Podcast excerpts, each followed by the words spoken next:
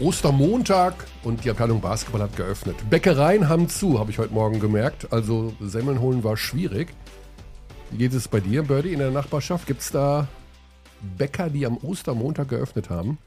Also wir haben einen Bäcker direkt unter uns, der hat leider zu, Mhm. was sehr, sehr bitter war, aber ich wurde ja schon sehr nett hier willkommen geheißen. Ja. Mit Mohnstriezel. Also, unverkennbar ist das Birdie, der ähm, jetzt auch ein fester Bestandteil unserer Abteilung Basketball ist. Mal der Basti, mal der Birdie. Alex Vogel, unser Experte hier an meiner Seite. Load Management zum Ende der Saison. So machen wir das hier in der Abteilung. Ja, und äh, da es ja äh, im Podcast immer so ein bisschen intimer ist, Birdie, ähm, und du jetzt ja quasi auch dazugehörst, musst du auch mal was von dir preisgeben. Und zwar Ein Geheimnis. Etwas, was keiner weiß. etwas, was keiner Also ich sag mal, weiß. also ich sag mal so, ich sag auch dann was, was wirklich keiner weiß von dir. von mir. Das weiß niemand. Was weiß meine Frau nicht, meine Kinder nicht. Kein Mensch weiß das. Und es muss was Unangenehmes sein. Nö. Aber mir fallen natürlich jetzt vor allem so ein bisschen unangenehme Sachen auf. also zum Beispiel, Mhm. weiß nicht, ob ich das erzählen soll, aber ja, wir sind ja unter uns. Also Ja, von genau. daher, ich habe mal sehr viel Nasenspray zu mir genommen. Ah, okay. Sehr, sehr häufig, sehr, sehr viel. Mhm. Ich weiß nicht, ob man es als Sucht bezeichnen Ja. würde, aber ähm, ich habe es immer dabei gehabt. Ja. Ja, okay. Oh. Gut, das wusste ich von dir, um ehrlich zu sein. ja. Wusstest du? Ja, Ah, okay. das hast du mir mal erzählt. Okay, äh, ja, interessant. Also mein Geheimnis ist, dass ich am Altglascontainer ähm, nicht zwischen Braun- und Grünglas unterscheide.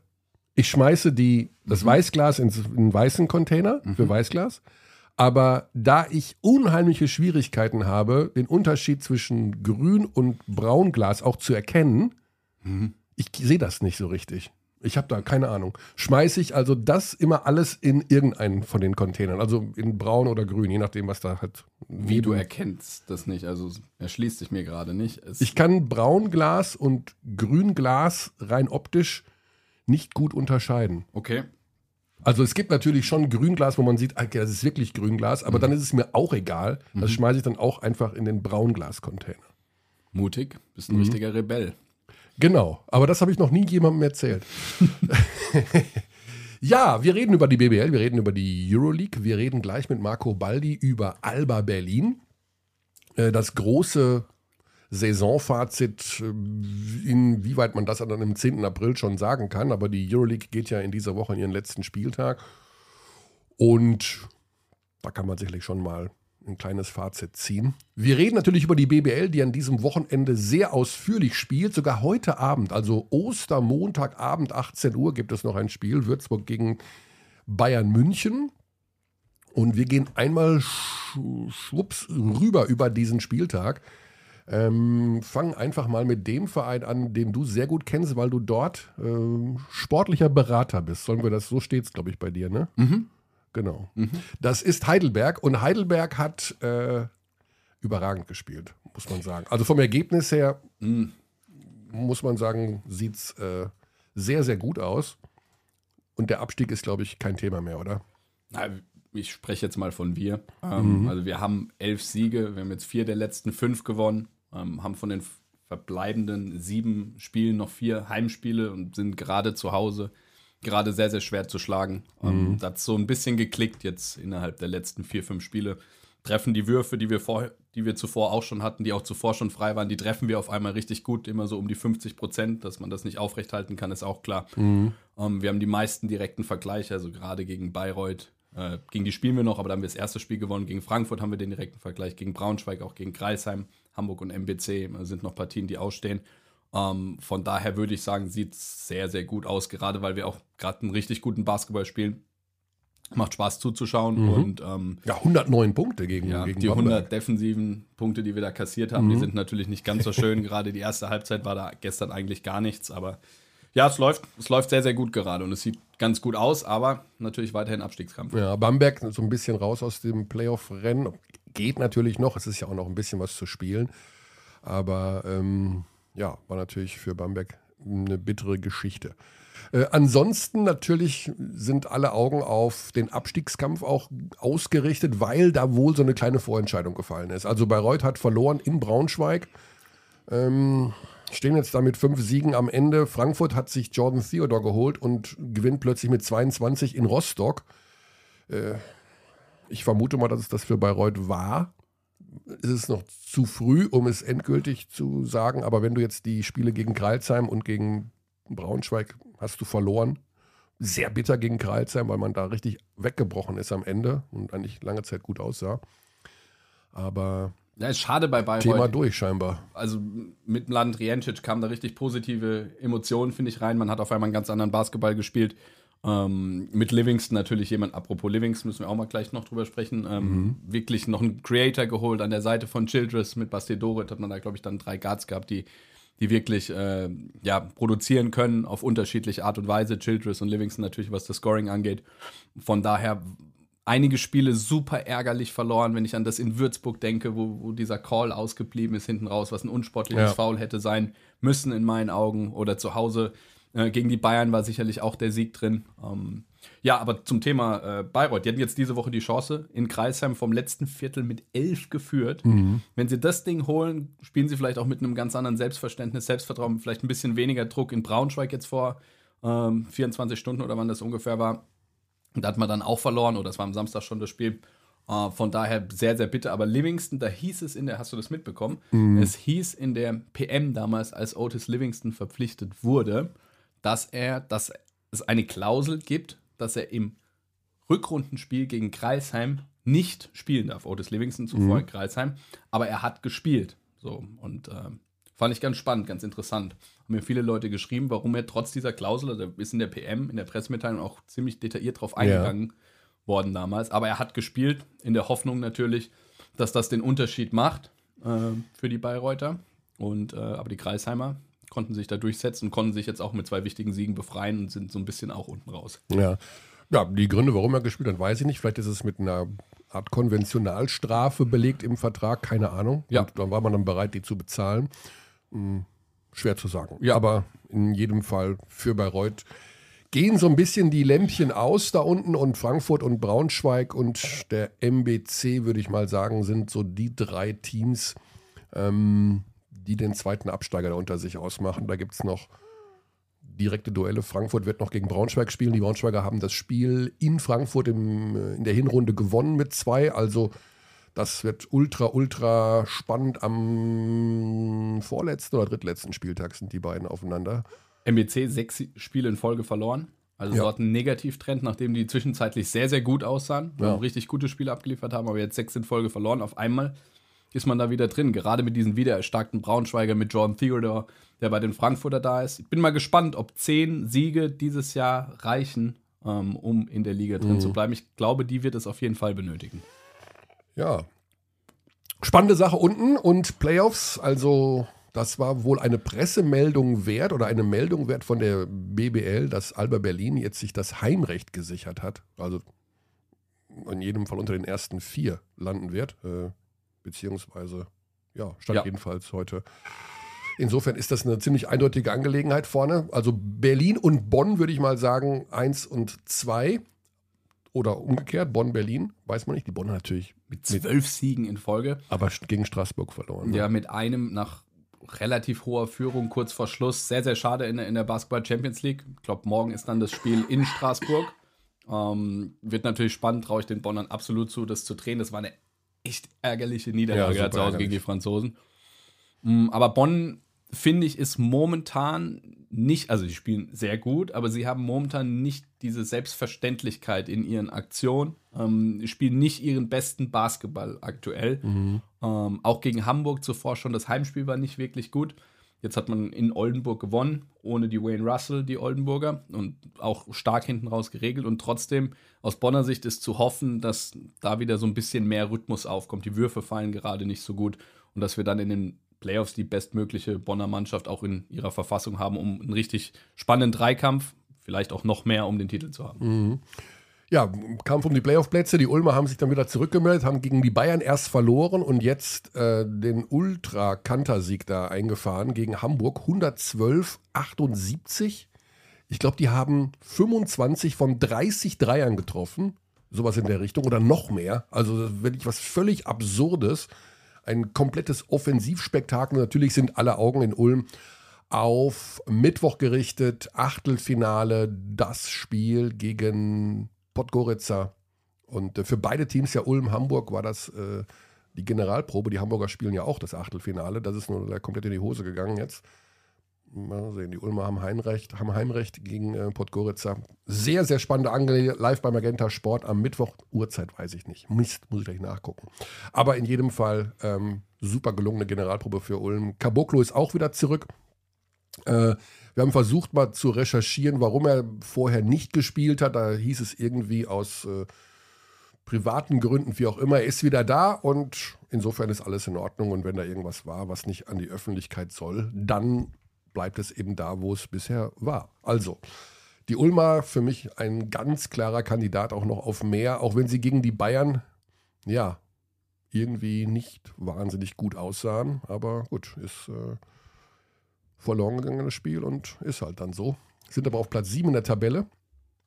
Und äh, ich glaube, die Göttinger können sie noch abfangen. Die Göttinger mit so ein bisschen wackeligen äh, Beinen momentan halt zu hoffen, dass sie nicht ähnlich wie letztes Jahr die, die Playoffs hinten mhm. raus noch so ein bisschen verspielen. Also die längere Pause hat denen nicht wirklich gut getan. Ich fand das Spiel gestern in Berlin war dann schon wieder so ein kleiner Fortschritt. Da haben sie mir ja. wieder besser gefallen. Zuvor zu Hause gegen Hamburg eine richtige Klatsche kassiert. Gegen Ulm lag man ja auch mit 30 hinten, hat sich toll zurückgekämpft, aber nach Overtime dann verloren.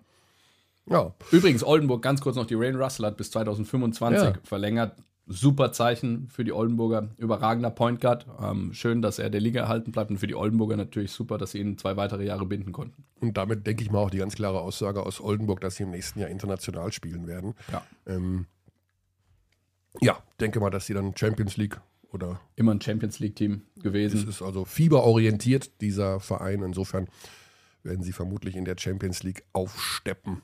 Also da, wo die Bonner jetzt das Rückspiel haben gegen Straßburg und eigentlich ins Final Four einziehen sollten, nach den bisher gezeigten Leistungen, aber Playoffs kann eben auch mal dann in die Hose gehen. So, wir reden jetzt über Alba Berlin. Der Verein, der also in der Euroleague zuletzt gar nicht mal so schlecht performt hat, drei der letzten fünf Spiele gewonnen hat, vergangene Woche bei Panathinaikos gewonnen hat.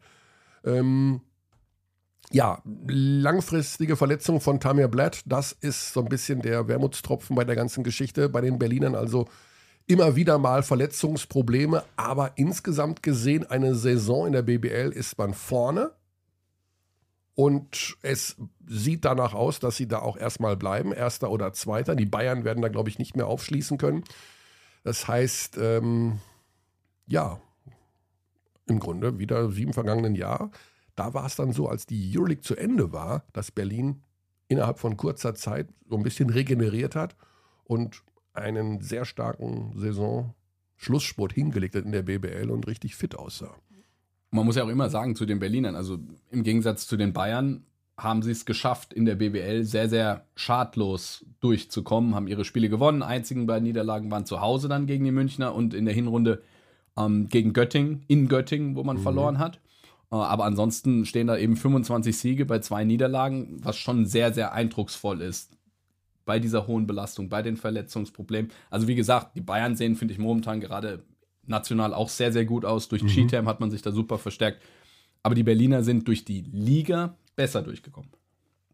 Ja, da wird, denke ich mal, auch zum Schluss abgerechnet. Die Bayern äh, und die Berliner spielen in dieser Woche noch Euroleague, kommen wir nachher noch zu, denn äh, bei den Bayern. Das wird ein ganz besonderes Spiel werden, nämlich nicht für die Bayern, sondern für den Gegner, für Schalgiris Kaunas, die zu Gast sein werden im Audidom und die dieses Spiel gewinnen müssen, um noch Platz 8 zu erreichen, während parallel Baskonia bei Olympiakos Piraeus spielt und unter Umständen verliert. Also Olympiakos kann sich auch nicht unbedingt eine Niederlage erlauben, äh, wenn sie da vorne bleiben wollen. Aber wie gesagt, Euroleague machen wir nachher. Das wird äh, nochmal ein ganz anderes Thema. So, jetzt klingen wir mal durch bei Marco Baldi, der CEO von Alba Berlin, hat sich ja in den vergangenen Wochen immer wieder auch mal geäußert zur Zukunft von Alba, ähm, so das große Bild an die Wand gemalt. Äh, neue Halle, neues Sportzentrum, dass man sich im Jahn Sportpark so richtig äh, vielleicht ausbreiten kann. Äh, das so als äh, Zentrum der ganzen Geschichte für Alba Berlin ausbauen kann. Ähm, plus, wir haben natürlich viele Fragen an Marco bezüglich Vertragsverlängerung ähm, denn ja, viele Verträge laufen aus und Ähm, das war ja bisher immer so ein Muster an Beständigkeit bei den Albatrossen. Wie wird das dann in der kommenden Saison aussehen? So, dann schauen wir mal, dass wir ihn zügig auch in der Leitung haben. Schon mal ein riesengroßes Dankeschön, das sagen wir ihm erstmal zum Einstieg. Moin. Guten Morgen, Marco. Alex Vogel ist an meiner Seite und äh, erstmal ganz, ganz lieben Dank, dass du an einem Ostermontagmorgen dir hier ein paar Minuten Zeit nimmst für uns. Gerne. Ja, also wir wissen ja, wenn man in Sport tätig ist, äh, dass es so Feiertage und Wochenenden eigentlich nicht gibt, aber trotzdem ist es ja äh, keine Selbstverständlichkeit. Ja, ich habe es im Vorgespräch gerade schon gesagt, Marco, wir wollen so ein bisschen äh, so ein halbes Fazit ziehen, weil die Euroleague ist quasi beendet mit der kommenden Woche und äh, dann steht die BBL quasi auch die reguläre Saison kurz vor dem Abschluss. Ähm, Seid ihr schon so weit, Dinge aus dieser Saison zu erkennen, die ja die berühmten Learnings sind, was man mitgenommen hat aus der Saison bisher, was man vielleicht im nächsten Jahr anders oder auch wieder ähnlich machen kann? Ja, also ich denke erstmal, dass die Saison noch nicht rum ist. Mhm. Wir werden versuchen, in der Tabelle noch was zu machen, wenn es denn möglich ist. Äh, das ist das eine. Und das zweite ist natürlich, dass wir wissen, wenn wir nicht an den, am obersten Limit unserer Möglichkeiten äh, spielen, in, an, in jedem Spiel in der Euroleague, äh, dann ist es ganz schwierig, sagen wir mal, Richtung Playoff zu schielen. Mhm. Und das war in diesem Jahr so. Wir sind das jüngste Team in der Euroleague mit ziemlichem Abstand. Äh, wir hatten eine sehr schwierige Saison, was Verletzungen anbelangt wir hatten, das haben sicher andere Teams auch gehabt, aber ich glaube, die Europameisterschaften hat da, hat da im Sommer auch schon ein paar Auswirkungen gehabt. Das muss man sich so vorstellen, wenn man vier, fünf Nationalspieler hat, die gerade aus dem Höhepunkt kommen und sollen dann mit maximaler Frische und Motivation in den Start einer neuen Saison gehen. Mhm. Das ist nicht ganz so einfach. Während die anderen einen anderen Aufbau hatten, dann tatsächlich auf die Saison brennen und das alles zu synchronisieren, das sind äh, Aufgaben, die schon ziemlich schwierig sind. Mhm. Und dann muss man sagen, wir brauchen optimalen Verlauf, den hatten wir dieses Jahr nicht. Es gab viele Verletzungen, es sind aber nicht nur die Verletzungen, sondern es ist mehr dieses Kommen und Gehen. Also ich glaube, allein Maodo war dreimal mit kleineren Blessuren als Beispiel, mit kleineren äh, Blessuren äh, versehen, hat dann jedes Mal wieder wieder um, um die Form gekämpft. Äh, äh, ich kann auch äh, Tamir Blatt nehmen, ist egal, da können wir uns noch fünf andere Spieler nehmen. Und da hatten wir doch sehr viel Unruhe. Äh, und deshalb ist es eigentlich nicht gelungen, auf so ein stabiles Niveau zu kommen, von dem man aus dann auch Selbstbewusstsein sammelt, von dem man aus eine Sicherheit äh, äh generiert, die einen dann sozusagen trägt. Mhm. Das hatten wir in diesem Jahr nicht.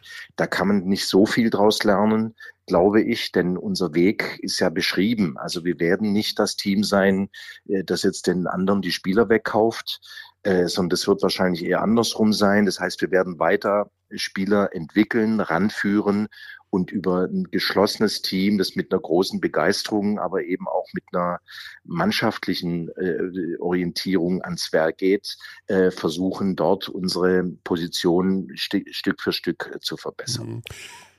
Ja, also Maodrov ist ja einer derjenigen, der sicherlich am meisten gelitten hat. Er hat ja sich neulich mal geäußert, dass er teilweise sogar Wasser im Knie hat oder im Knöchel nach stärkerer Belastung. Und der bleibt ja auch sicherlich, äh, also für den Fall, dass er bei euch bleibt, ist es ein Schlüsselspieler, der jetzt aber auch wieder eine Weltmeisterschaft sehr wahrscheinlich spielen wird äh, in diesem Sommer. Also ist es da eine Möglichkeit, kann man sich da noch irgendwie breiter aufstellen oder weil die Belastung wird nicht weniger werden in der kommenden Saison? Ne? Na, wir waren ja schon relativ breit äh, aufgestellt. Also nehmen wir nur mal, nehmen wir die Position. Da ist ein Jalen Smith, da ist ein Tamir Blatt und da ist eben Maodo. Und am Anfang der Saison, ich glaube, die ersten vier, fünf Spiele haben wir eben nur mit Tamir gespielt, mhm. weil beide anderen, weil beide anderen verletzt waren. Ja. Ähm, und dann äh, haben wir praktisch, wir haben gestern äh, gespielt und Malte Delo spielt jetzt den Point Guard, weil Tamir wiederum verletzt ja. ist. Ja. Und, und, die, und Maodo, glaube ich, im Moment wieder auch gestern, das hat man auch gesehen, seine Beine nicht so richtig spürt. Und mhm. das sind eben, das sind Dinge, da kann man ja, wir können es noch drei Spieler vorhalten. Am Ende brauchst du schon auch eine gewisse Kompaktheit und eine gewisse Ausrichtung und auch eine Rollenverteilung. Äh, das hängt, glaube ich, schon auch ein bisschen also ich will jetzt nicht von Glück und Unglück sprechen, aber es hängt schon auch ein bisschen davon ab, äh, wie eine Saison verläuft. Äh, es sind ja nicht nur Verletzungen, die jetzt, äh, also die jetzt irgendwelcher Überlastung geschuldet sind. Tamir hat jetzt, glaube ich, zum zweiten Mal den Daumen äh, kaputt, äh, was letztlich ihn Wochen, Wochen rausnimmt. Äh, äh, und dann kämpft er natürlich auch wieder um einen Anschluss und muss auch wieder seine Form finden und auch muss, er muss auch wieder rangeführt werden. Und davon hatten wir in diesem Jahr sehr, sehr viel. Ja. Äh, nicht nur jetzt, wie gesagt, wir haben es jetzt mal auf die Point Guard Position bezogen, können es auf andere Positionen ziehen. Und äh, da kann man relativ wenig machen. Die Belastung als solche, das wissen wir mittlerweile, da redet äh, eigentlich jeder drüber. Äh, nur keiner tut was. äh, Bleibt immer gleich, äh, die ne? Belastung. Ja. ja. die Belastung ist zu groß. Ja. Das wissen wir und wir werden, die Königsaufgabe ist völlig klar, die ist, dass man alle Institutionen irgendwie zusammenführt und da mal äh, versucht, wirklich eine verträgliche Schedule aufzubauen und Belastungsstruktur äh, aufzubauen, äh, die dann wirklich auch der Sache äh, dienlich ist. Zumindest solange wir in Europa diesen Basketball spielen, wie wir ihn eben spielen, mit dieser Intensität und dass eben äh, nicht äh, wie in der NBA jetzt geguckt wird, dass man möglichst Spiele verliert, sondern dass man möglichst viele Spiele gewinnt. Und, äh, und, und das ist, äh, das wird man nicht anders hinkriegen, als dass wir über kurz lang muss das kommen. Äh, ich habe die Lösung übrigens auch nicht parat, aber muss man eine Lösung finden, dass man von einer Spielzahl ausgehend von einer, also Spielanzahl ausgehend und auch ausgehend von einer Periodisierung. Das heißt, es muss sechs Wochen, zwei Monate im Jahr geben, die wirklich frei sind, wo man wirklich regenerieren kann, aufbauen kann. Äh, da sollen dann auch wirklich die klugen Köpfe und, und die erfahrenen Menschen, die wir da in unseren Reihen haben, die sich mit solchen Belastungssteuerungen viel besser auskennen als ich, die müssen da auch gehört werden. Und dann kann man da sicher auch irgendwas Sinnvolles aufstellen. So wie es jetzt ist, ist zu viel. Ja. Äh, Marco, äh, hi, erstmal von meiner Seite auch. Ähm, Hallo Alex. Ganz kurz, also Spielerentwicklung ist natürlich bei euch in den letzten Jahren, wird generell sehr, sehr groß geschrieben und das habt ihr, glaube ich, gemacht wie kaum ein Verein auf Euroleague-Ebene, beziehungsweise wie kein anderer Verein. Das ist ja auch immer so ein bisschen der Spagat, den man schaffen muss oder den man irgendwie zumindest schaffen will, dass man Spiele gewinnt, gleichzeitig aber auch Spieler entwickelt. In der NBA ist es so, die Mannschaften, die Spieler entwickeln, das sind die Mannschaften, die tanken äh, und die eben Spiele teilweise sogar absichtlich verlieren. Also das ist ja ein großer Unterschied zu dem, was eben in den USA passiert. Mich würde interessieren, wie siehst du die Entwicklung von, von Jonas Matisek, von Malte Delo Danilo und von gerade auch Gabriele Brocida, wenn wir über äh, drei jüngere Spieler sprechen, die ihr natürlich weiterhin entwickeln wollt. Und mit Brocina, ich glaube, der hat vor der Saison für drei Jahre unterschrieben, der unglaubliche Anlagen hat, aber der meiner Meinung nach manchmal ein bisschen braucht, um wirklich Winning Basketball zu spielen. Ähm, also der hoch veranlagt ist, den ich super talentiert finde, der tolle Bewegung hat, im Endeffekt alles kann. Aber manchmal, wie gesagt, diese, dieses letzte Extra, wo soll es auch herkommen auf dem Level, wenn er nie da gespielt hat, das fehlt ihm teilweise noch. Wie siehst du die Entwicklung von den drei Leuten? Also ich glaube, so würde ich es genauso, würde ich es nur nicht ganz so äh, gut, aber genauso würde ich es beschreiben. äh, Progida ist, ist äh, genau das, was du gerade gesagt hast. Ein Unf man sieht alle Anlagen, man sieht äh, nicht nur die Athletik, auch die spielerischen Anlagen. Aber man sieht halt auch, wie ein Block hängen bleibt, äh, weil da einfach eine Erfahrung fehlt, wie, wie, wie, und das muss man lernen. Und das kann man, wir haben ja, und das meine ich jetzt überhaupt nicht äh, weinerlich, äh, aber es gibt ja wenig, es, es, es geht ja nur über Spiele. Und das ist tatsächlich der Spagat, den du gerade angesprochen hast, den wir machen. Äh, wir können ja im Training, wir können ja praktisch nicht trainieren über, über die Saison gesehen. Und das heißt, du musst die Dinge, die du äh, lernst, gerade als jüngerer Spieler, äh, erfahren und das kostet. Das kostet vielleicht auch mal ein Spiel, wenn man denn die Jungs dann auch weiter einsetzt und nicht sagt, jetzt bringe ich lieber den, wo ich genau weiß, was ich kriege, und das sieht dann vielleicht nicht so elegant oder so glänzend aus, aber ich weiß genau, der kommt um den Block rum, äh, wenn Pick and Roll zum Beispiel irgendein Problem sein sollte.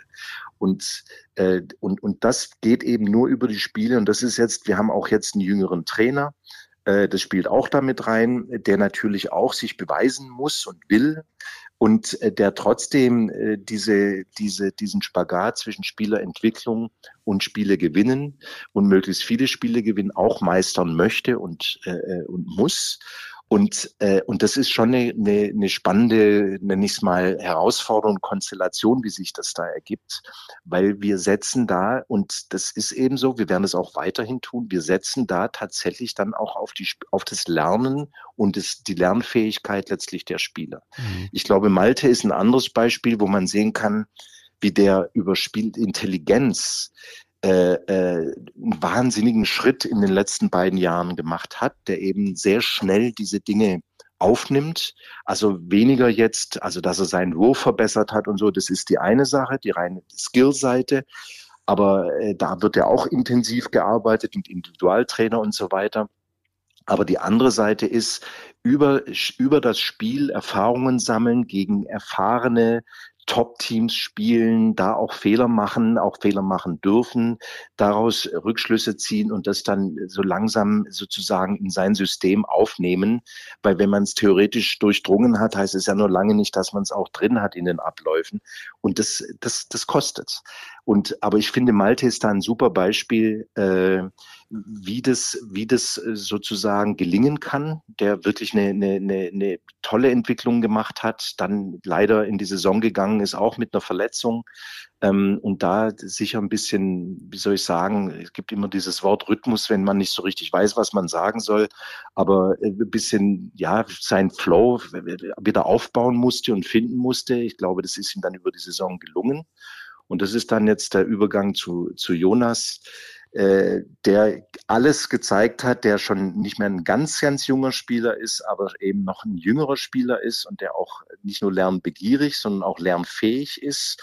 Und wo man in einer Saison gesehen hat, wie das gehen kann, dass Spiele, wo man wirklich das Gefühl hat, da geht gar nichts, wo er nur hadert, wo er nur äh, äh mit sich äh, sozusagen äh, hart ins Gericht geht, selbst ins Gericht geht und plötzlich und, und nicht so plötzlich, aber dann die Fähigkeit hat, sich aus diesem Tief, wenn man es mal so nennen äh, darf, wieder rauszuarbeiten, rauszukämpfen, das Vertrauen weiterhin bekommt und über die Spiel dann auch wieder an Sicherheit bekommt und dann äh, gestern, wenn ich es richtig weiß, Topscorer war oder zumindest mit Topscorer.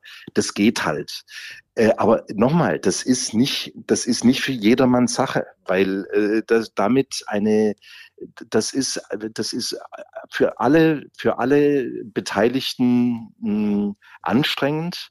Äh, das bedeutet mehr Aufwand. Das bedeutet auch, jetzt klingelt irgendwas, hört ihr mich noch? Ja, ja. wunderbar. Okay, das mhm. ist mein komisches Gerät dann hier. Nicht stören lassen. Nee, ähm, alles gut. Ich, okay, ähm, äh, das irritiert mich nur. es, ist nicht zu, es ist nicht zu hören, wenn ich das beruhigt. Aber für mich ist es zu hören. Der macht nichts. Also ich, ich versuche es zu ignorieren. Ja, mhm. ähm, ja also äh, wie gesagt, ich glaube, Jonas hat jetzt wieder seinen Weg, wieder seine, ja, seinen Stempel den er einem Spiel aufdrücken kann, wieder gefunden, wieder ist jetzt wieder möglich, das zu verfeinern, auch da einen Schritt weiter zu gehen.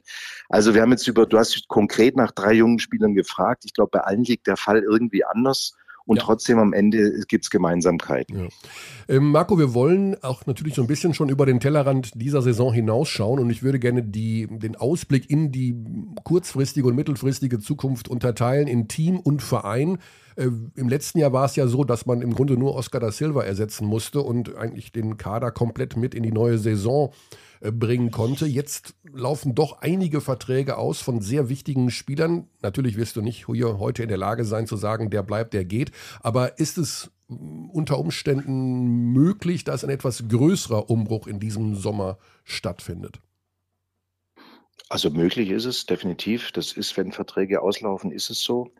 Ähm, und ich sage auch ganz klar, jetzt nicht, weil ich da nicht drüber reden will oder so, aber wir haben, glaube ich, mit Imar auch jeder einen Mann, der unsere Philosophie nicht nur ja, wie soll ich sagen, hm, der hat die geprägt und der gestaltet die mit. Und er ist derjenige, der ein Project da findet oder von Tekio oder ein G3TIS oder wie auch immer. Mhm. Äh, und wir werden diesen Weg weitergehen. Also wir haben da eine klare Positionierung. Wir, wie gesagt, wir sind nicht weder in der Lage noch ist das unsere, unsere Ausrichtung, dass wir jetzt versuchen, äh, Euro, Euro Europaligisten, äh, A-Lizenzlern äh, Spieler abzunehmen. Mhm. Das wird nicht funktionieren. Das ist, da sind wir nicht. Äh, insofern werden wir immer äh, von der Entwicklung von Spielern leben, nicht nur von jungen Spielern, auch von Spielern, die, äh, die, die vielleicht schon Grundstock oder Erfahrung oder von mir ist auch Late Bloomer oder wie man den auch nennen mag. Ähm, da werden wir immer ein Auge drauf haben und auch drauf haben wollen und müssen. Ähm, und ich kann nicht ausschließen, dass es einen, einen, größeren Umbruch gibt. Aber was wir schon wollen, ist, dass wir diesen Kern, den wir eigentlich über Jahre jetzt immer wieder gebaut hatten, das sind im Wesentlichen auch Spieler äh, wie ein Luke Sigma oder Spieler, die bei uns groß geworden sind im Programm, wie die beiden oder Tim Schneider noch dazu, die wir gerade genannt hatten. Ähm, diesen Kern bin ich mir sicher, werden wir wieder haben. Mhm. Und den brauchen wir auch. Äh, also so ein Radikalumbau äh, mit äh, von 15 Spielern, 14 äh, neu, äh, das, das wird nicht passieren. Ja. Und die, dieser Kern ist schon eine wichtige Basis. Ja. Ja, wir haben ja in den letzten Wochen schon äh, immer wieder mal gemutmaßt, wer kommen, wer gehen könnte. Und ähm, ja, also wir haben im Grunde Jonas Richter von Chemnitz eigentlich schon bei euch angedockt. Ähm, das wäre so ein Spielertyp, wo wir gesagt haben, von der Entwicklung her, von der Position her, vom Alter her, vom Anspruch, den er selber an, seine, an seinen nächsten Schritt hat, ähm, das wäre ja so ein Kandidat unter Umständen. Und Luke Sigma kann man sich eigentlich eh nicht in einem anderen Trikot mehr vorstellen als bei Alba Berlin. Jetzt gehen wir zum Thema Verein. Äh, Marco, da hast du ja auch dich schon in den vergangenen Wochen mehrfach geäußert und eigentlich auch äußern müssen, weil natürlich viele ja so ein bisschen verunsichert sind. Was ist denn mit dieser Hallensituation? Muss man aus der Mercedes-Benz-Arena raus? Geht man dauerhaft äh, zurück in die Max-Schmeling-Halle? Äh, dann der Aufbau des Vereins an sich, die Ansiedlung im Jahn Sportpark, äh, Wildcard, man ist ja kein A-Lizenzler in der Euroleague, wird man überhaupt weiterspielen? Ja, bestimmt, weil man ja Ausrichter des Final Force ist. Kannst du da so ein bisschen von der von eurem Ansatz her, wie die Entwicklung des Gesamtvereins in den nächsten ein, zwei Jahren ähm, aussehen kann, aussehen sollte, uns was dazu schildern. Ja, also wie gesagt, Inhalt und Positionierung sind klar. Mhm. Äh, den Weg gehen wir auch weiter. Jetzt äh, geht es natürlich darum, hm, wie, wie sieht die Infrastruktur, um das auch umsetzen zu können, wie sieht die eigentlich aus? Und da gab es ja äh, vor einiger Zeit Neuigkeiten, als äh, der Eigentümer der Mercedes-Benz Arena Kündigungsverfahren äh, eingeleitet hat äh, und auch damit durchgekommen ist. Mhm. Das hat uns vor eine völlig neue Situation gestellt. Und jetzt haben wir sozusagen durch Corona und durch andere Dinge ein, zwei Jahre improvisiert und wir sind jetzt dran, und es wird jetzt nach Ostern, denke ich, relativ zügig über die Bühne gehen, dass wir mittelfristig äh, mit Sicherheit auch in der Mercedes-Benz Arena weiterspielen werden. Ähm, ich kann das sagen, ohne da zu viel wie gesagt, da in die Karten blicken lassen zu wollen oder so. Da gibt's aber das transparent. Natürlich geht's da um Geld bei solchen Dingen.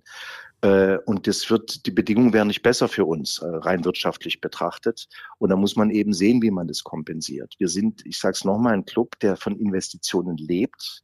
Wir leben Investitionen nicht nur monetärer Art, sondern vor allem, was unsere Arbeit betrifft. Wir haben zig Projekte, äh, die auch sicher, langsam aber sicher alle greifen. Wir merken das. Wir haben jetzt was unsere Zuschauerzahlen anbelangt. Wir kriegen neues Verhalten. Wir haben viele jüngere Leute da. Äh, äh, wir haben so eine Post-Corona-Phase sozusagen, wo, wo diese ganzen Programme, die wir fahren, in der Stadt, wo wir uns verbinden mit, mit der Stadt, wo wir sehr viel Grassroot-Arbeit machen, die nicht nur einzahlt dann auf, dass da der ein oder andere Spieler oder auch Spielerin mittlerweile rauskommt, sondern was eben auch einzahlt auf, dass wir ja, ein Flaggschiff sozusagen der Stadt werden. Das wird sich auch weitertragen. Was wir brauchen, äh, und wo wir Sicherheit versuchen müssen herzustellen, so schnell wie es geht, ist einmal eine Spielstätte. Da reden wir nicht nur äh, über äh, das Herren- oder das Profiteam. Das ist das natürlich das, was im Zentrum steht und was auch medial am interessantesten ist. Ich wiederhole jetzt, wir werden das schaffen und das wird auch äh, sehr bald, denke ich, über die Bühne gehen. Und das Zweite ist, dass wir ein, naja, schon eine Art Zentrum brauchen, wo wir unsere oder wünschen, äh, wo wir unsere ganzen äh, Aktivitäten äh, äh, bündeln können, wo, wo alles zusammenkommt. Äh, und da stellen wir uns jetzt nicht irgendeinen abgeschlossenen Raum vor, wie so ein äh, Säbener Straße hat da, glaube ich, jeder im Bild. Äh, Oder den Orange, den Orange Campus in Ulm vielleicht, sowas in der Art. Ja, äh, sondern eher was Offenes, was wo wo auch äh, und da ist der Jahn-Sportpark, ohne ich will jetzt, ich weiß, dass jetzt nicht nur Berliner zuhören, aber da ist der Jahn-Sportpark halt ideal, weil das mhm. ist unsere Geburtsstätte, wenn man so sagen kann. Da haben wir schon viele äh, Facilities, wie heißt es auf Deutsch? Also da haben wir schon, da gibt's Freiplätze, da ist unser, da sind unsere Büros, äh, da ist, da sitzt, ist die Max-Schmeling-Halle, die ja nicht nur die Arena hat, sondern da sind da zig Nebenhallen, die wir mhm. da auch bespielen äh, und, und, und. Da kann man auch Gastronomie sich vorstellen, Physiotherapie, alles, was man dazu eben braucht. Und, äh, und es ist leider so, ich muss es so deutlich sagen, wir haben eine ganz klare Mentalität über die Jahre entwickelt. Und ich glaube, ich darf das sagen, weil ich vom ersten Tag an da bin. Was wir nicht machen, geschieht nicht. Also wir haben nie gewartet, dass das irgendjemand für uns tut. Aber es gibt eben äh, äh, Bereiche, da kommt man an die Grenzen und da braucht man eine öffentliche Unterstützung.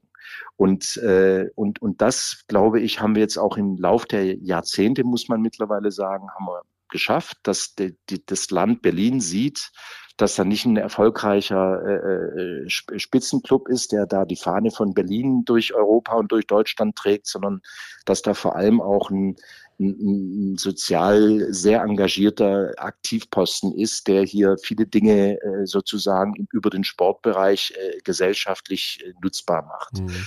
Und insofern melden wir uns da auch jetzt, äh, nachdem, wenn dann die Koalitionsverhandlungen in Berlin äh, äh, gelaufen sind, werden wir uns da auch wieder die Gespräche wieder aufnehmen. Die Gespräche sind schon da. Da ist auch, wir, wir merken, dass wir da zunehmend wirklich auf offene, sehr offene Ohren äh, treffen, weil, wie gesagt, es wird immer mehr gesehen, dass Sport eben nicht nur ist, äh, ach so, du hast gewonnen, super, ich klopfe dir auf die Schulter und beim, wenn man Zweiter geworden ist oder weiß ich nicht, dann klopft man auf die Schulter, na, das nächste Mal aber wieder besser, sondern dass es eben auch noch einen ganz anderen Faktor hat, zumindest so, wie wir das aufstellen. Ja.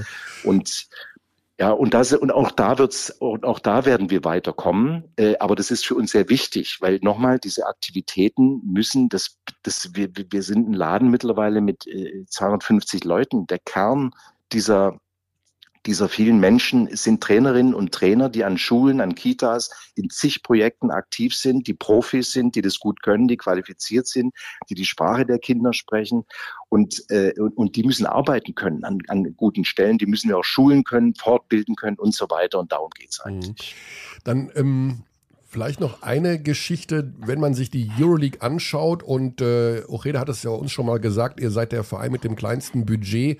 Äh, die Ungerechtigkeit dieses Financial Fairplay, was es ja in dem Sinne Euroleague nicht gibt. Die Topclubs sind ja, werden unterstützt von Mäzenatentum, äh, jetzt im Bereich Olympiakos oder äh, Fena oder Efes oder eben querfinanziert durch hochverschuldete Fußballvereine wie Real oder Barca. Ähm, wir haben dazu noch wohl in Deutschland das Problem mit der unterschiedlichen steuerlichen Ansetzung, wenn es um Spielergehälter geht und äh, Bezahlungen in der Hinsicht geht. Äh, sind die Grenzen des Wachstums auf europäischer Ebene ähm, ja einfach nicht doch stark begrenzt jetzt für Teams wie, wie Alba Berlin? Das sehe ich genau andersrum. Äh, nehmen wir mal Armani Mailand und das meine ich mit allem Respekt. Ich weiß nicht, wie das geregelt ist. Äh, Giorgio ist, äh, ich glaube, 87 Jahre alt, mhm. wird hoffentlich noch, noch viele, viele gute Jahre haben. Er sieht jedenfalls immer noch sehr, aber, sehr gesund aus, muss ich sagen, wenn ich ihn da sitzen sehe. okay. Äh, aber ich, ich weiß nicht, auf wie weit dieser Club in der Lage wäre, äh, das weiterzuführen, wenn er eines Tages äh, sozusagen sich anders entscheiden würde oder nicht mehr da wäre und so weiter. Mhm. Unser Programm ist komplett anders aufgebaut. Das ist, ich sage es nochmal, es ist viel mühsamer, äh, aber anders. Also wir, wir versuchen Jahr für Jahr und die Gemeinde, die wir bauen, die mag, was wir tun, denen wir auch einen direkten Nutzen stiften. Nicht nur, indem sie passiv an uns teilhaben können, sondern eben auch aktiv, weil wir in die Schulen und so, ich wiederhole, gehen. Da haben die Leute was davon, die spüren die Qualität. Äh, das sind aber auch Menschen, die uns dann auch verbunden sind. Äh, Henning Harnisch äh, reist ja permanent durchs Land mit, dem Sport vernetzt Programm. Äh, und stellt fest, wie viele ihn, ihn beziehungsweise Alba darauf ansprechen, wo nicht mal klar ist, ach so, das ist, ihr spielt gerade Europa-Liga, sondern wo die, die digitale Sportstunde äh, äh, als höchstes Gut äh, von Alba äh, entwickeln äh, oder betrachten. Und da gibt's diese Vielseitigkeit. Ich sage nochmal, das muss man nicht so tun, aber es wird unser Weg sein, dass wir darüber immer eine große Zahl an Menschen um uns herum haben. Manche mit Profi-Ambitionen, manche, die dann einfach sich da irgendwie halbwegs zugehörig fühlen. Mhm. Äh, und, und wir werden dadurch immer in der Lage sein, hoffentlich neue Spielerinnen und Spieler äh, äh, zu entwickeln, auf höchstes Niveau zu bringen. Äh, und das ist, und, und also das ist ja der sozusagen, ich hasse dieses Wort mittlerweile, aber es ist der Nachhaltigkeitsgedanke per se. Und das ist, das, wir, wir können es nicht anders. Also wir werden keinen finden und suchen auch gar nicht großartig danach, der uns jetzt oder beweinen, dass da keiner ist, der uns jetzt nicht einfach mal mit einer Rieseninjektion äh, uns mal in die Lage versetzt, dass wir mal schnell ins Final vorkommen. Mhm. Es wird so nicht sein. Ich bin, wie gesagt, vom ersten Tag dabei und ich habe alles, was hier passiert ist, ist Schritt für Schritt passiert, mühsamste Art und Weise. Ja. Und deshalb sehe ich auch so alt aus, wie ich jetzt aussehe. Aber sagen wir mal so, wenn Dietmar Hopp käme und würde sagen, Marco, hier sind 35 Millionen. Gewinn diese Kack Euroleague im nächsten Jahr. Würdest du sagen, nee, ja. Dietmar, ich nehme meine 35 Millionen, aber ich teile sie auf zehn Jahre auf? Nee, aber der Dietmar Hopp ist ja auch, das ist ja, das ist ja auch ein, ein Protagonist der Nachhaltigkeit. Also mhm. das ist, der würde genau das nicht tun. Ja? ja. Und ganz ehrlich, ich natürlich, ich, also wenn jemand kommt und bietet dir, weiß ich nicht was, ich würde schon gern Final Four spielen. Das ist, das Gerade ist, nächstes Also das Jahr. würde ich, ja, erst recht, aber du, vielleicht holen wir es auch nochmal in drei Jahren irgendwie oder mhm. kommst nochmal nach. Aber ich, ich, ich will das auch, das ist ein Ziel, selbstverständlich. Und ich will nicht sagen, Mensch, aber guck mal, wir sind doch sonst so, so nett und so gut zu allen Leuten und so ein Quatsch.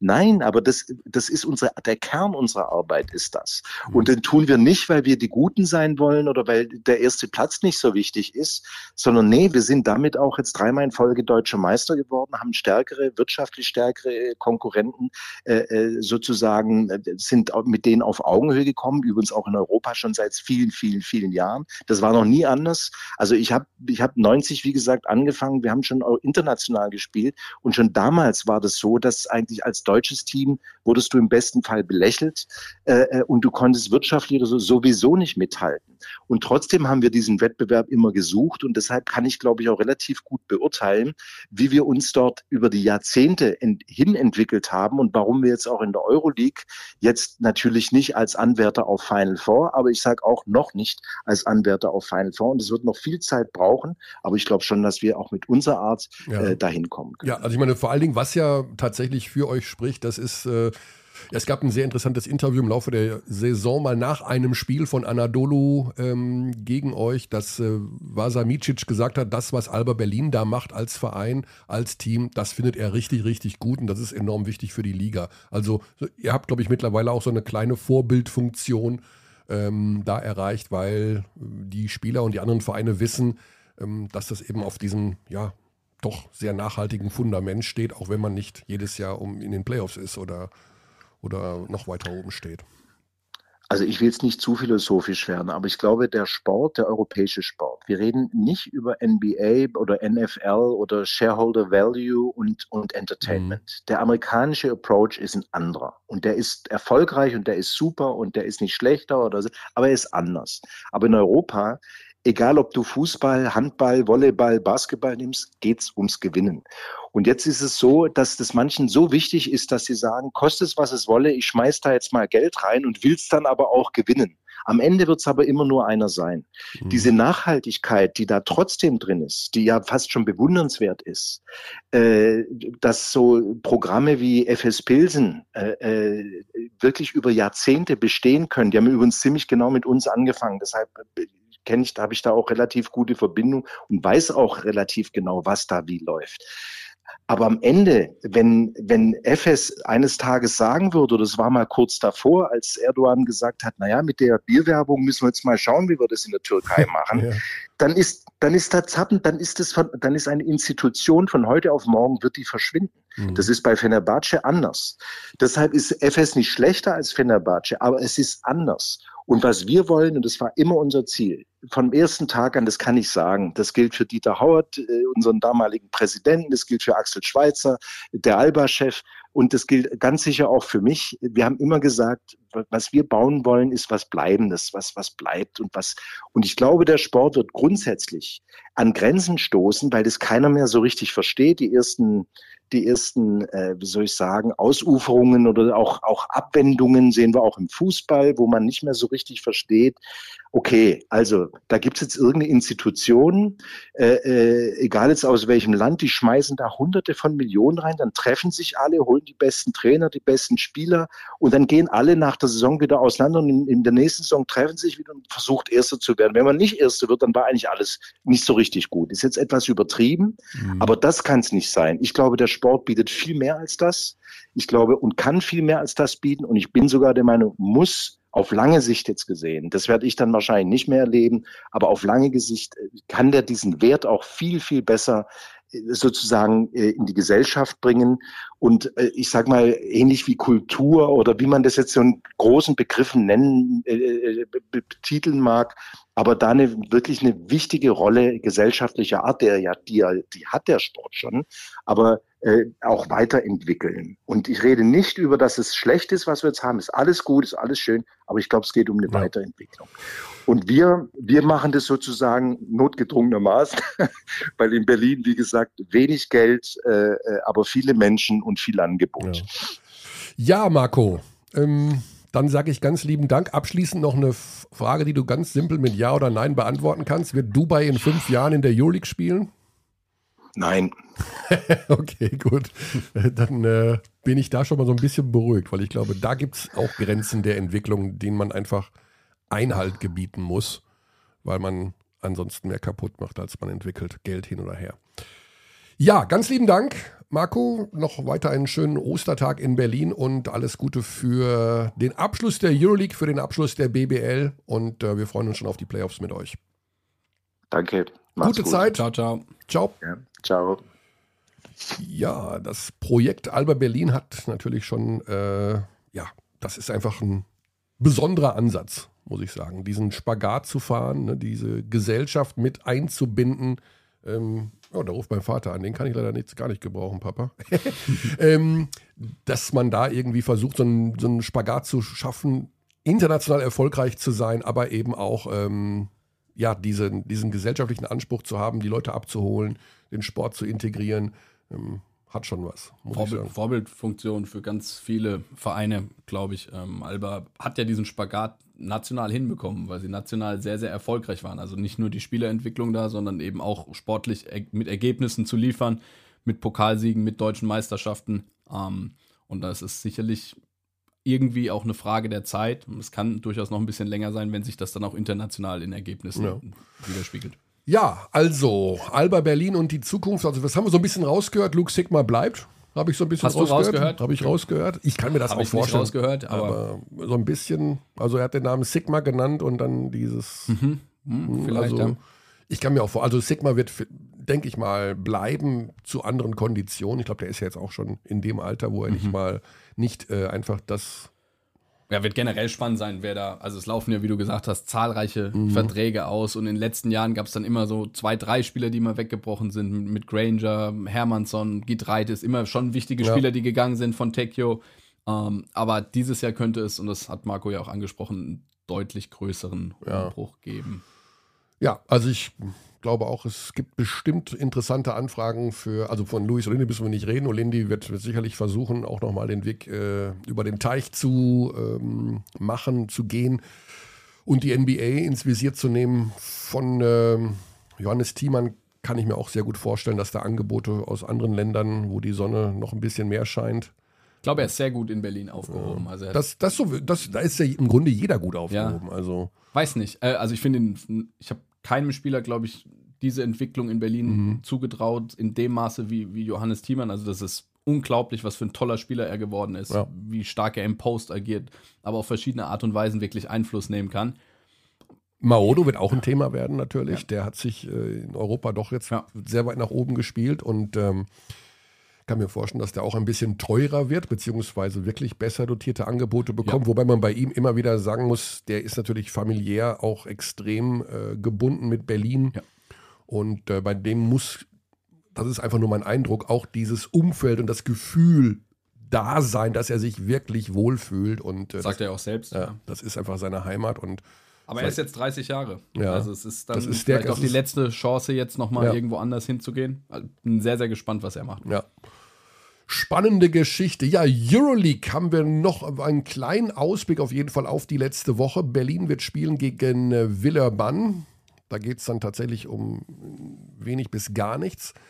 Ähm, der FC Bayern München spielt daheim gegen ähm, Kaunas. Chagiris Kaunas in einem wahnsinnig wichtigen Spiel für Kaunas. Must win.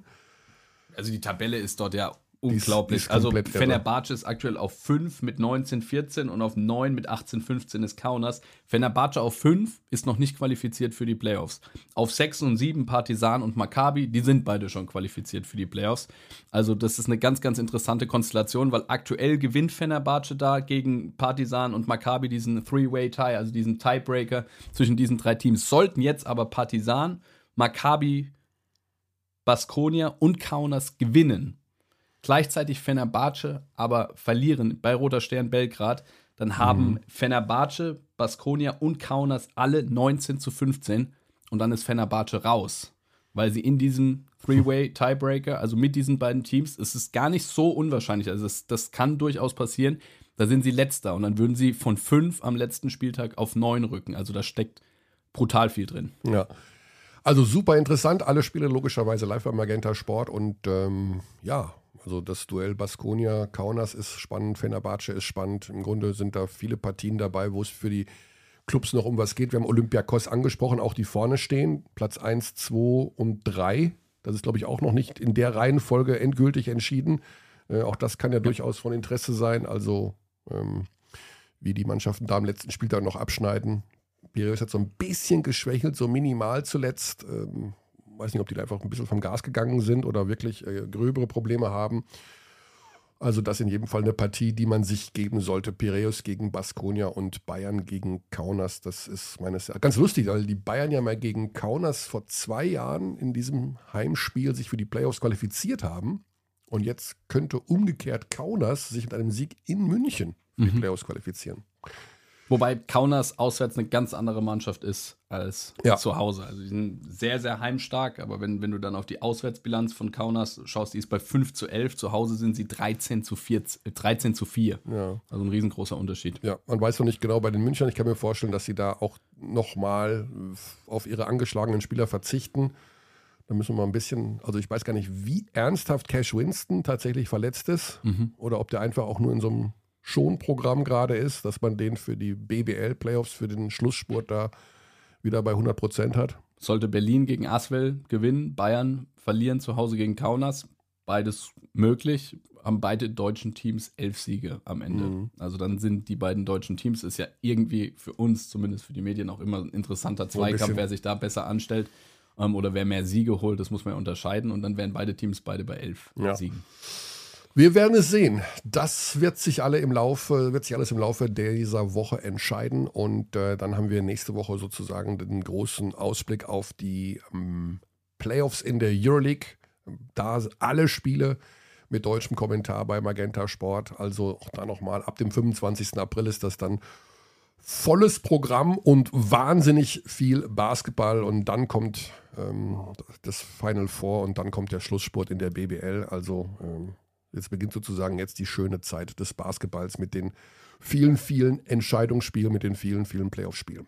So, hast du noch was auf dem Herzen, Birdie? Nee, aber normalerweise gibt es doch einen Überraschungsanruf. Oder willst du den am Ostermontag jetzt ah, ob meinst, des Tages lassen? Ja, wir können. Hast du einen Kandidaten? Wenn, Nö. Nö, sonst. Wir können ja mal gucken, wer am kommenden. Ich mache das ja mal ganz gerne davon abhängig, wer wann wo im Einsatz ist. Mhm. Aber dazu muss ich den Dienstplan aufrufen, weil das weiß ich natürlich dann doch nicht auswendig.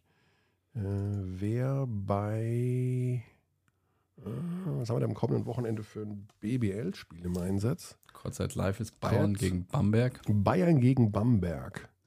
Kurzzeit Live. Das ist am Sonntag mit Hm. Markus Krawinkel. Hm. Hm. Den rufen wir mal an. Mhm. Karl haben wir schon länger nicht mehr im Podcast gehört. Und der wird, der wird sehr überrascht sein, weil ähm, das, hat er, das hat er jetzt echt nicht auf der Matte, dass ich ihn anrufe und er im, im Podcast ist. Und der war gestern in Ulm. Der hat also das Hm. Ulmer Spiel gemacht. Und ähm, sowieso ja oft in Ulm, weil er äh, viel Eurocup auch gemacht hat. Frohe Ostern. Ja, frohe Ostern. Körny, frohe Ostern. Guck mal, kennst du die Ach, Melodie? come Ja. on, ey. Ja, also Äh, Warum denn am Ostermontag? Ja, weil Birdie sitzt neben mir, der heute hier. Äh, Hello. Ja, und der sagte, was Birdie, auch vor dir frohe Ostern. Frohe Ostern. und der dachte, sagte zum Ende der Sendung, was ist denn mit dem Überraschungsanruf? Gibt's denn noch? Und ich dachte mir, na gut, also dann gucken wir mal, wer das Kurzzeit live schon am kommenden Sonntag macht. Sehe deinen Namen im Das mache ich Dienstplan. oder was? Geil. Ja, Das ist ja mit, super. mit Birdie zusammen. Also ihr seid nächsten Sonntag Ja, bei Bayern. endlich gegen, mal wieder. Ja, Bayern gegen Bamberg. Und du warst gestern ja auch in Ulm. Oh, schönes Spiel. Und da hast du natürlich auch, äh, also hat, hat da irgendeiner daneben geworfen von den Ulmern im, Laufe dieser Partie? Nee, vor, vor, vor allem war es ein Dankfestival, der war echt super. Die haben, Ja. Also da kannst du eigene Top Ten mitmachen. Ich habe irgendwie gelesen, neun Dunkings insgesamt von Ulm. Nein, insgesamt äh, von, neun, von Ulm neun oder zehn und dann Mhm. noch drei oder vier von links. Also waren weit über zehn Dunkings. Ja. Und, und alle wieder da. Caboclo wieder da, Jago wieder mit einem guten Caboclo Spiel. da und hoch motiviert, Mhm. weil der hat ja ab und zu die Tendenz, so dass er so ein Ja. bisschen cruist. Ja, Aber keiner hat was gesagt, warum er aus persönlichen Gründen nicht dabei war Ja. gegen die Bayern. weil es persönlich ist, Karl. Weil es persönlich ist und das soll auch so bleiben. Ja, persönliche Absolut, ja. abs absolut, absolut. Also da muss man immer sagen, das gleiche gilt für Jean-Marc Schischko vom FC Bayern München. Auch das ist eine persönliche Geschichte und die bleibt persönlich. Insofern ist es. Äh ja, wir haben ähm, die Sendung heute begonnen, weil Birdie im jetzt sozusagen auch ein fester Bestandteil der Abteilung Basketball ist, Thema Load Management, dass er ein Geheimnis verraten musste. Also wir haben beide, ich auch, im Anschluss daran, etwas gesagt, äh, was noch niemand anders weiß. Ja, also Birdie hat äh, was preisgegeben, was kein anderer weiß, und ich habe etwas preisgegeben, was noch kein Ach, anderer komm. weiß. Das Und- erzählte mir jetzt, was es, was es war. Nee, das musst du dann nachhören. Das musst du dir anhören. Ach, ach so, Also ihr, das, könnt, ihr könnt natürlich auch sagen, dass er es gemacht hat und dann habt ihr es gar nicht gemacht. Ich höre nee, nee, nee, ich bin, nee, der, nee, nee, bin nee. der einzige Idiot. Na, also das machen wir nicht. Wir, wir lügen ja nicht rum. Und Nein, nein, äh, jetzt wird's, äh, jetzt wird's knifflig. Ähm, hast du irgendwas, was wirklich, also das kann doch was ganz harmloses und belangloses sein. Es muss nicht irgendein düsteres, äh, ganz äh, böses A, Geheimnis kennst du mich? Düstere Sachen hab ich Ja, gar hast nicht. du nicht, hast du nicht. B, genau. bin ich, B, bin ich ein offenes Buch, also äh, eigentlich weiß man alles. Aber du hast nicht irgendeine Marotte oder eine Angewohnheit. Also meine, mein Geheimnis war jetzt was etwas extrem Banales. Und ja? auch langweilig ein Und bisschen. auch ein bisschen langweilig. Also Total. ich habe zum Beispiel, also ich kann es ja kurz sagen, ich habe, äh, ich schmeiß Braunglas und Grünglas einfach in irgendeinen von den Containern. Also nicht in den Ja Weißglas-Container. gut, aber aber das, hast, das, ist, das ist das ja, Geheimnis. das ist das Geheimnis.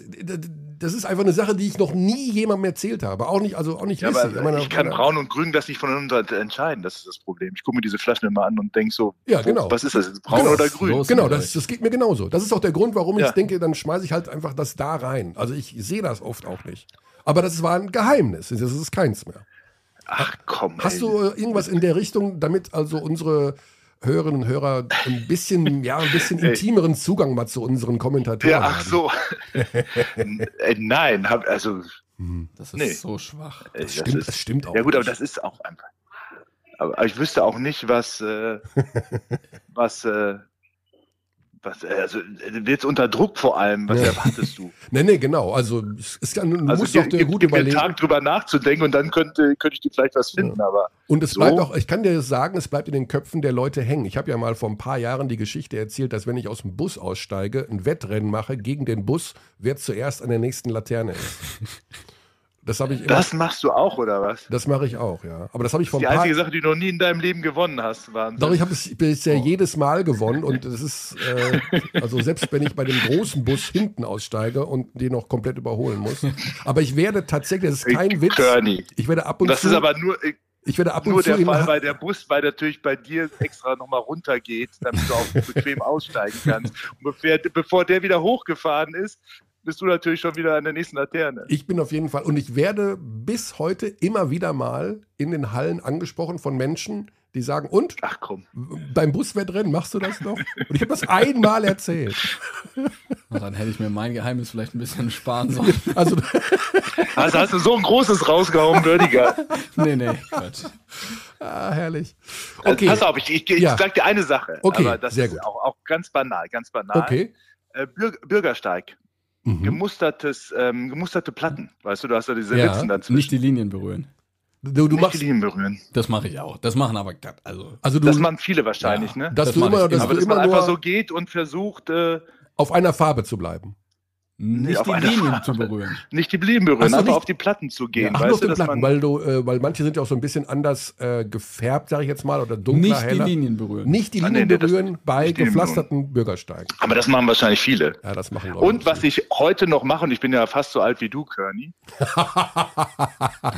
wenn ich, wenn ich, wenn ich, wenn ich einen Einkaufswagen Ja. zurückbringe, da wo ich ihn hergeholt habe, weißt du, nachdem ich alles ins Auto gepackt habe, Ja. nehme ich, nehme ich Anlauf und spring drauf und fahre über den Parkplatz. Ich weiß nicht, wie das von außen aussieht, wenn ein Mensch in meinem Alter, aber das habe ich schon immer gerne gemacht, als Kind schon, und das mache ich heutzutage auch noch. Und der ist noch nie umgekippt, weil der ist dann ja leer und leicht, dann kann er sein, dass er nach Ein hinten kippt. Einkaufswagen kippt doch nicht um.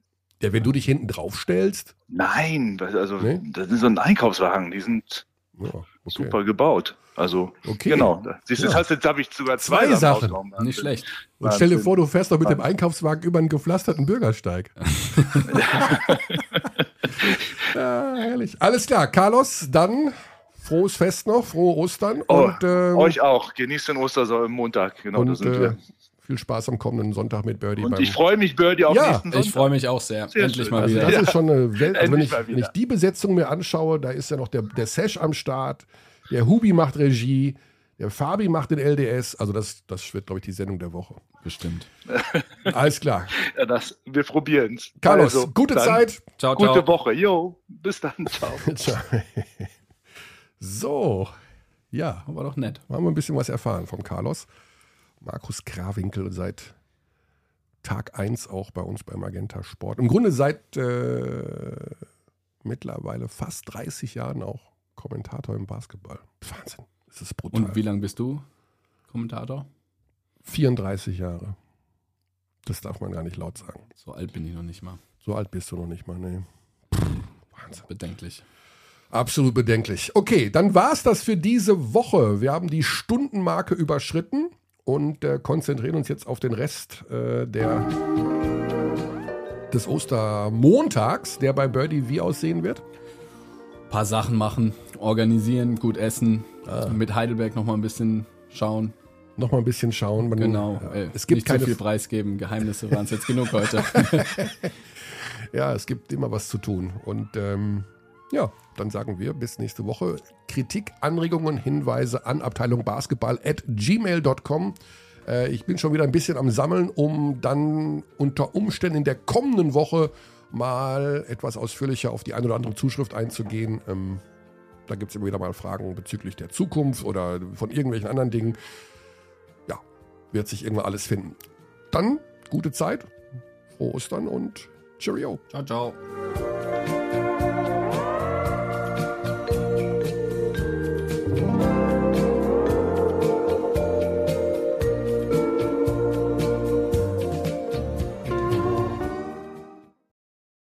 We treat people here with complete respect. This is Germany. We treat people here with complete